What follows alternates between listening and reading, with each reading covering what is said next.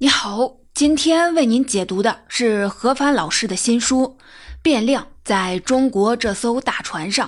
这是一本关于中国经济小趋势的书，也是何帆老师变量系列的第五本书。何帆老师就把它叫做“变量五”。这个变量系列是一个跨度三十年的调研写作计划。何帆老师在二零一八年发了一个宏愿。每年要到各地调研，去了解各行各业各个地方发生的新变化，再从现场为读者发回报告，和读者分享何帆老师对中国经济趋势的观察。何帆老师每年写一本书，一直写三十本，记录中国从二零一九年到二零四九年这三十年的波澜壮阔的变化。每年到了年底，各个机构都会出一些报告或者是书。对经济形势做个回顾和展望。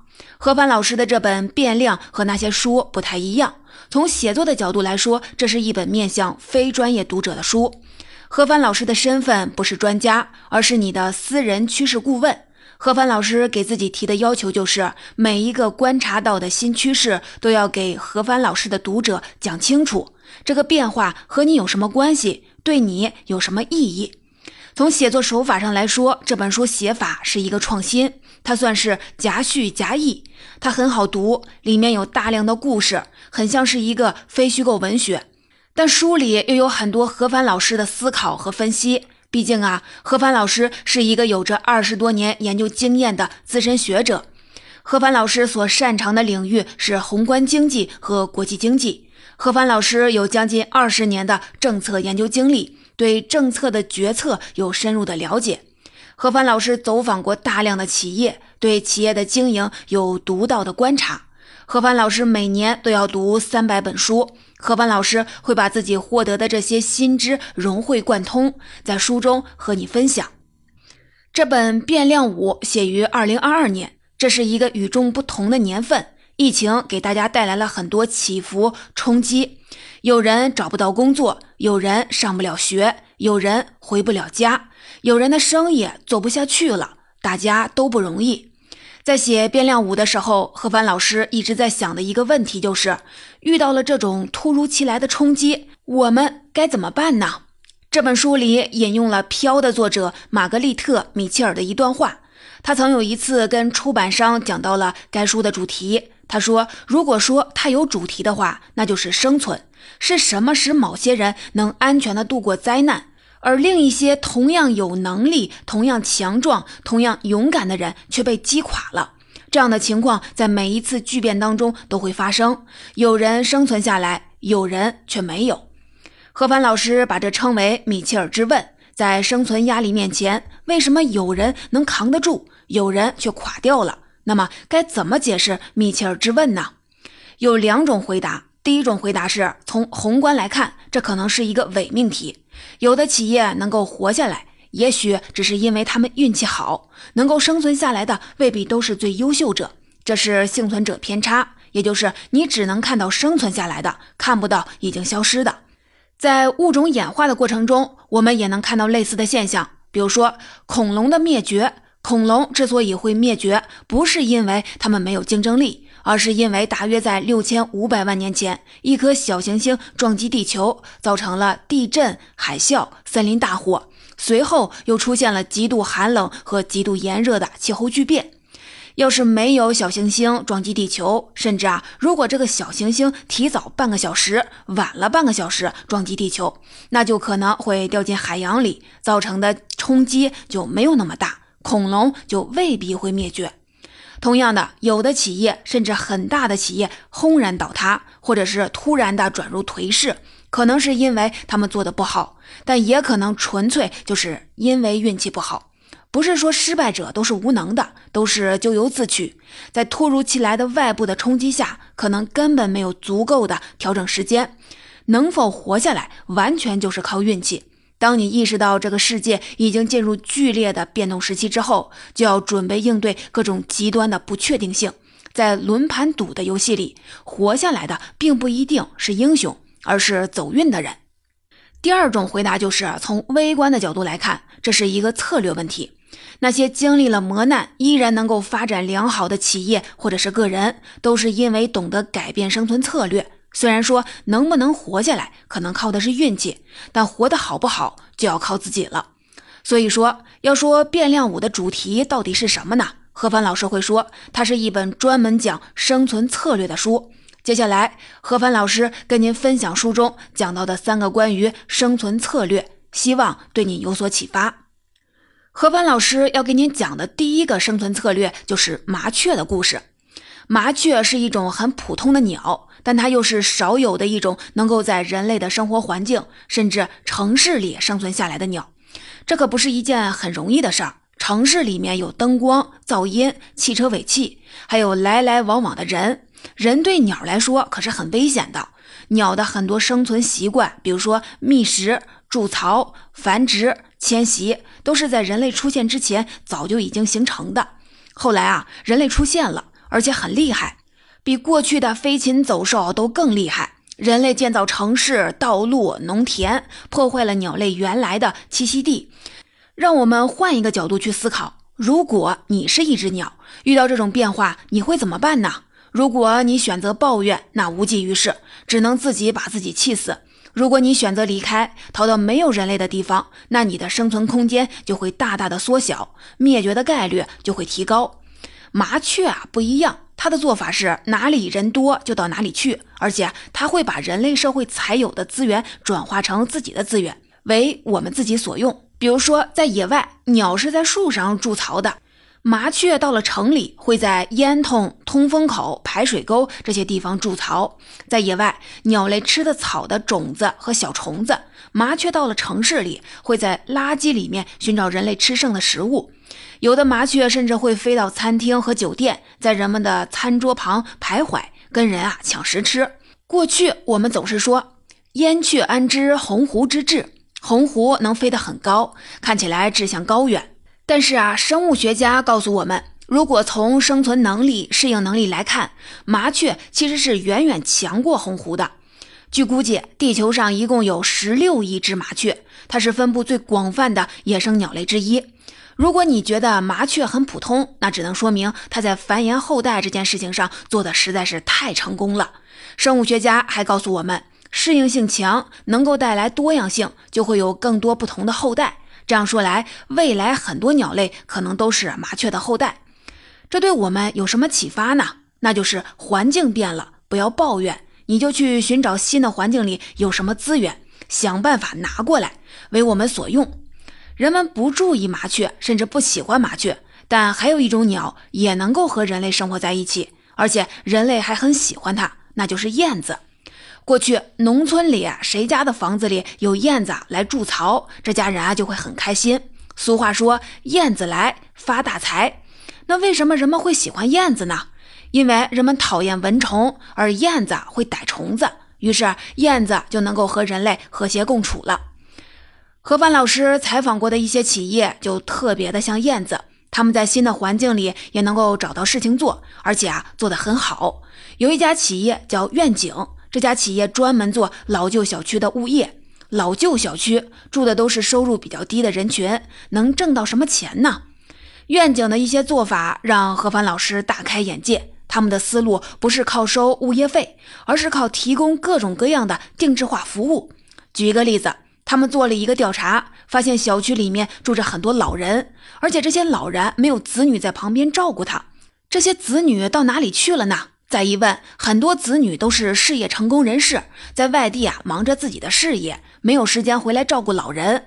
愿景就跟这些老人的子女说：“我们提供一种新的服务，我们的保安每天都会到你们家里去看望一下老人，再给你录一个小视频，让你看看老人的生活状况，给你报一个平安。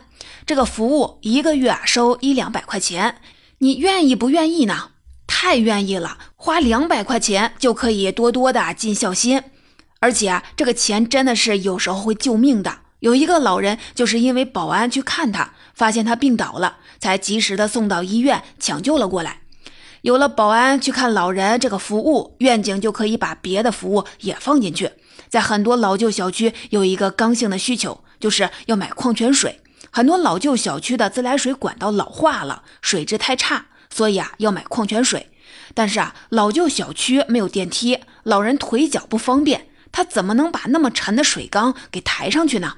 保安都是年轻的小伙子，去看老人的时候，顺便拎一桶矿泉水上去不就行了吗？矿泉水的价格里占大头的不是水，是运输费。愿景把水站建在了小区，只负责解决最后一百米的运输问题，节约下来的钱也就是利润了。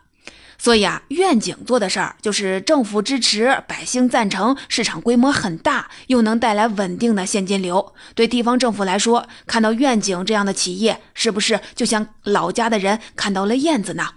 哪个城市、哪个区来了像愿景这样的企业，那就是紫燕来了，紫气东来。何帆老师给您讲的第二个生存策略是第一批鱼上岸的故事。大约在三点六五亿年前。第一批鱼上岸了，为什么第一批鱼要上岸呢？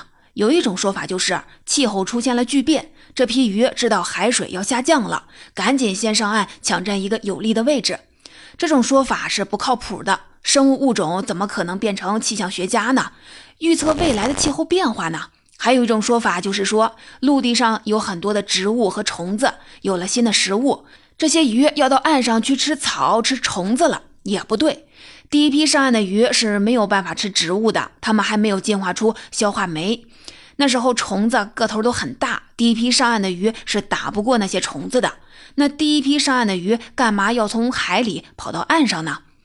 有一个何帆老师觉得比较合理的解释，他们是为了上岸晒太阳。晒太阳可以使他们的体温上升，体温上升之后，新陈代谢速度就会更快，运动的速度就会更快。注意啊，第一批上岸的鱼可不是像哺乳动物一样是恒温动物。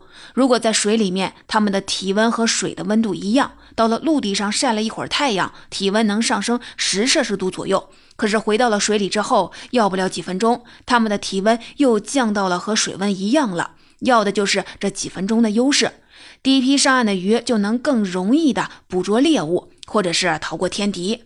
你看啊，他们关心的不是什么宏大的战略，而是转瞬即逝的生存机会。这对我们来说有什么启发呢？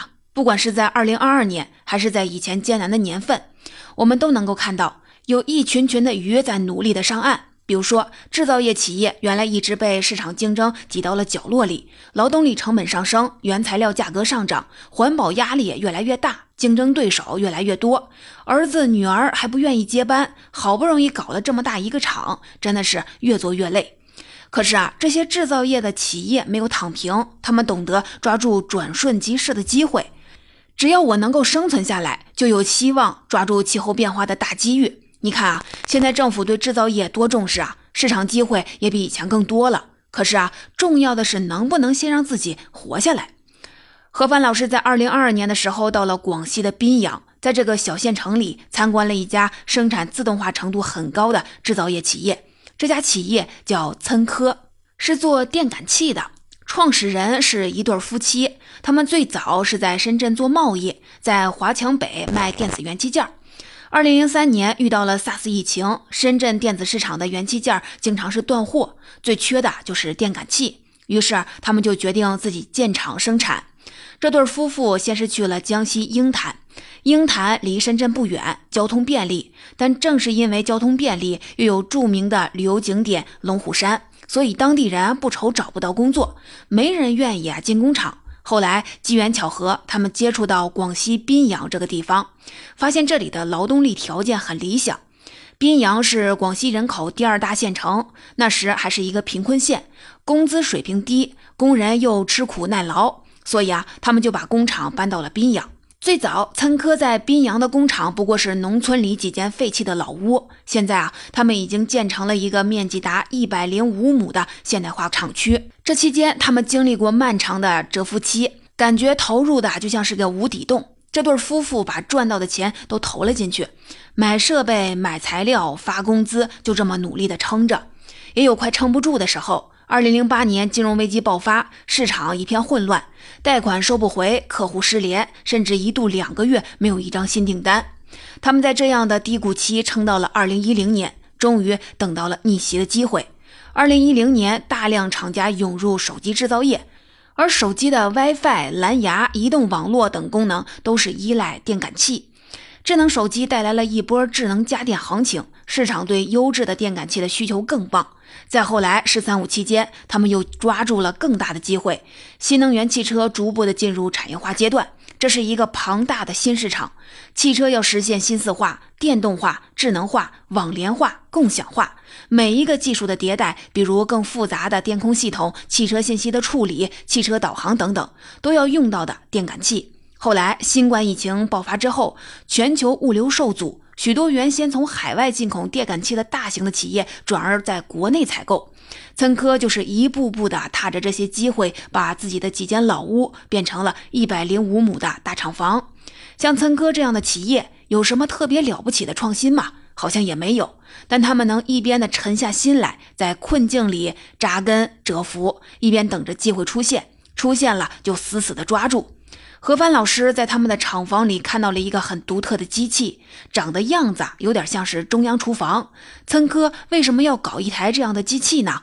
原来的生产都是流水线，一台台机器一路的铺开，像这样很占地方。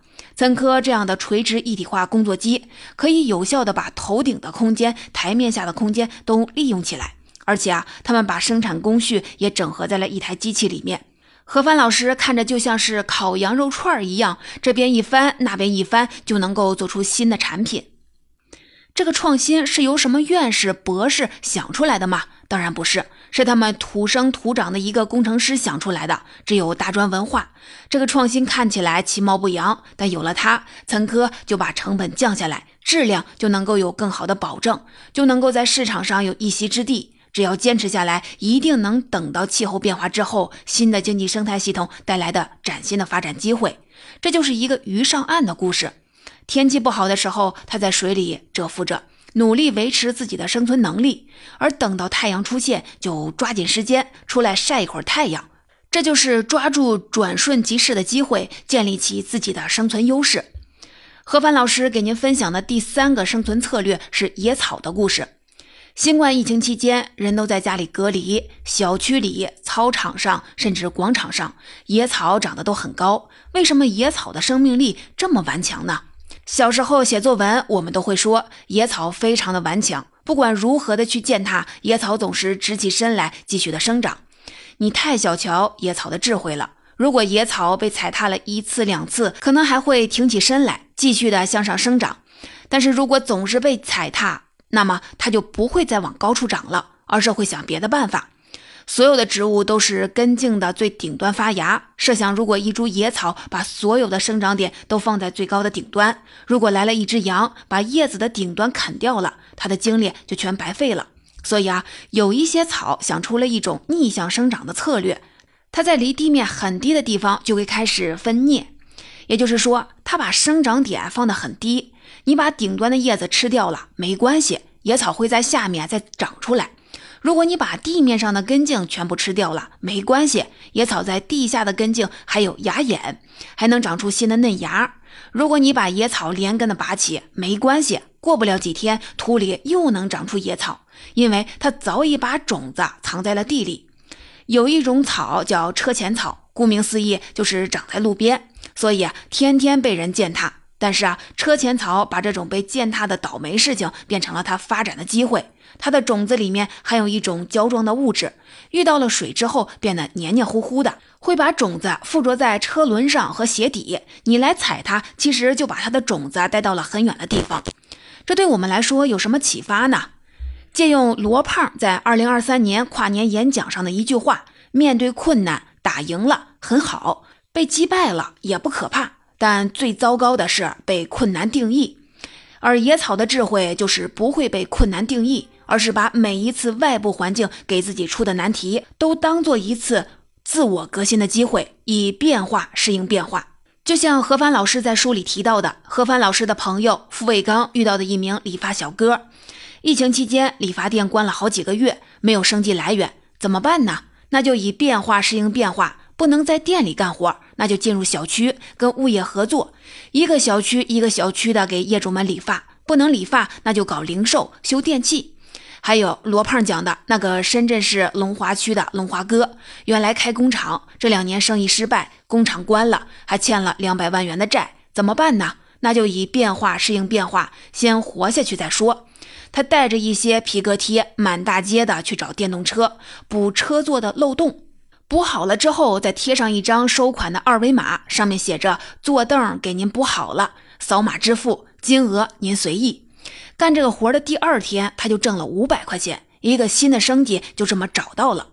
这些故事里的主人公都像是野草一样，野草总是会被践踏、被割掉、被拔掉、被吃掉、被火烧、被霜打。但是啊，没有关系啊，野草留下了自己的种子，只要种子还在，就有希望。于是啊，我们就看到他们以变化适应变化，放低了身段，专注于最重要的事儿，把根深深地扎进了土里，用更多的精力培育种子，保存自己生存下去的能力。说到野草的种子，那也就是一个奇迹。你可能觉得，只要是温度够了，还有雨水，种子就会发芽的。植物学家就发现不是这样的。植物学家把具有生命活力的种子停留在不能发芽的状态，称为休眠。这些在休眠期的种子，就是做好了万全的准备，等待发芽机遇的野草。这是一代又一代种子流传下来的生存的智慧。那机遇是什么呢？一般来说，就是阳光的照射。你可能就会发现，就算把野草连根的拔起，一颗一颗的都薅掉，过不了多久，土里又会长出草来。这是因为野草在土壤里藏了大量的种子。有一个研究发现，在英国的小麦田里，一平方米的土壤中就藏了大约七万五千颗的野草的种子。除草的时候，土壤被翻开，阳光照进土里，沉睡的种子就被激活了。在逆境中生存，就要有信心，要有一种对种子的信仰，要相信种子能创造出奇迹。我们都是种子，我们改变不了太阳。河流和风，我们不能像鸟一样的能飞，也不能像野兽那样能逃。我们只有立身的土地，我们只能把根系顽强地扎进大地，一代人支撑着下一代人坚持下去。总结讲完了这三个案例，让我们一起来总结一下：二零二二年到底发生了什么呢？从宏观来看，我们能够看到中国的经济生态系统发生了巨变。原来的很多商业模式不复存在了，很多过去的打法现在不灵了。我们遇到的变化不是天气的变化，不是今天冷了明天就会变暖，也不是季节的变化，不是找一个地方猫冬，熬过冬天春天就会到来。我们遇到的是气候的变化，整个生态系统发生了巨变。那么旧的物种就会消亡，但是啊，新的物种还会崛起。恰恰是由于旧的物种消亡，才腾出了新的生态位，新的物种才有了机会。那么，新的物种大概是什么样子的呢？大概率，它们不是像恐龙或者是鲸鱼那样的超级物种，在气候适宜、有温暖又潮湿的时候，会出现超级物种。它们占据了极为广阔的生态位。比如说，恐龙一度的称霸了整个陆地，压的哺乳动物根本就没有抬头的机会。但到了艰难时期，物种的生存空间更小，反而给弱者提供了逆袭的机会。恐龙灭绝之后，才给哺乳动物提供了更多的机会，它们才能迅速地占领了各个的生态位。在经济繁荣时期，企业争相的做大做强，因为一山不容二虎，最终只有一个赢家。繁荣时期的竞争好比只有一个比赛项目，比如所有的人都要比赛跑步。而且是五十米的短跑，只有跑得最快的人才能够胜出。最终呢，只有一个冠军。到了艰难时期呢，竞赛还是跑步，但各有各的跑法。比如说吧，一种比赛是在辽阔的大草原上和猎物长途赛跑，比的不是速度，而是耐力，而是能把猎物跑得精疲力竭、气绝身亡，就是胜利者。另一种比赛是障碍赛。在森林当中闪避躲藏，谁能逃过黑熊的追杀，谁就是胜利者。还有一种比赛是跑步加上游泳，中途呢要游过一条大河，哪怕跑得再快，如果不会游泳，到了河边一样是傻眼。你还可以再设计出更与众不同的跑步的竞赛。比如说，在跑步的过程当中，要经过几个答题点，要解出几道数学题，然后才能继续的跑。结果呢，就会有各种各样的冠军，他们在各自的比赛当中都能够拿第一。但拿了自己的比赛的第一，不一定能够拿别人比赛的第一。大家就都变成了专精特新、隐形冠军小巨人。所以啊，这就是商业世界里新的游戏规则。当外部环境改变了之后，细分市场是在艰难时代适用的生存策略。不要着急忙着做大做强，而是要先找到细分市场，然后当第一名，站住这个生态位。从个体来说呢，二零二二年如果要让何凡老师用一个词来形容，何凡老师觉得就是窝囊。疫情让我们很窝囊，很多不顺心的事情让我们很窝囊。但是啊，生活欺负了我们一回，我们不能每一年都被欺负。麻雀都能够做出改变，鱼都能够上岸，野草都能想出各种各样的生存策略。人为什么不能调整自己的生存策略呢？如果没有办法长出参天大树，我们至少能够像野草一样春风吹又生。认清形势，我们不一定非要有鸿鹄之志。我们可以向麻雀和燕子学习，在新环境里生存。虽然海洋很辽阔，但别忘了还有陆地。我们还可以想办法上岸，做第一批上岸的鱼。这就是何凡老师为您分享的变量五理的一些观点。